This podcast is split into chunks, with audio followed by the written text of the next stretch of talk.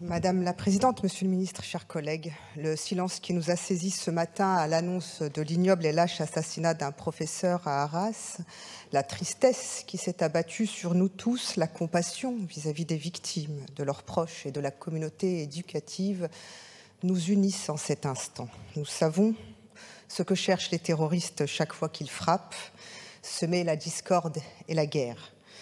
Nous devons résister, comme nous avons toujours résisté. Nous devons refuser à l'ennemi commun, celui qui sème la terreur et la mort, celui qui amène les larmes et la douleur. À celui-là, nous devons refuser la moindre victoire. Jamais nous ne céderons à la haine, jamais, jamais nous ne céderons à la peur.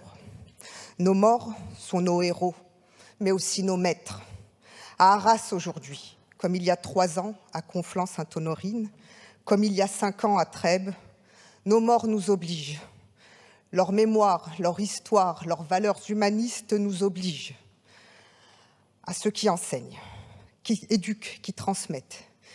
Nous voulons dire notre amour fraternel. Je reprends le mot d'Auguste Comte.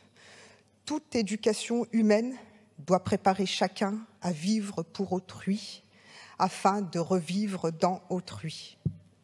Professeur, vous revivez déjà en nous au nom du groupe insoumis, je dis notre détermination sans faille à nous dresser face au terrorisme, au gouvernement et au service de l'État.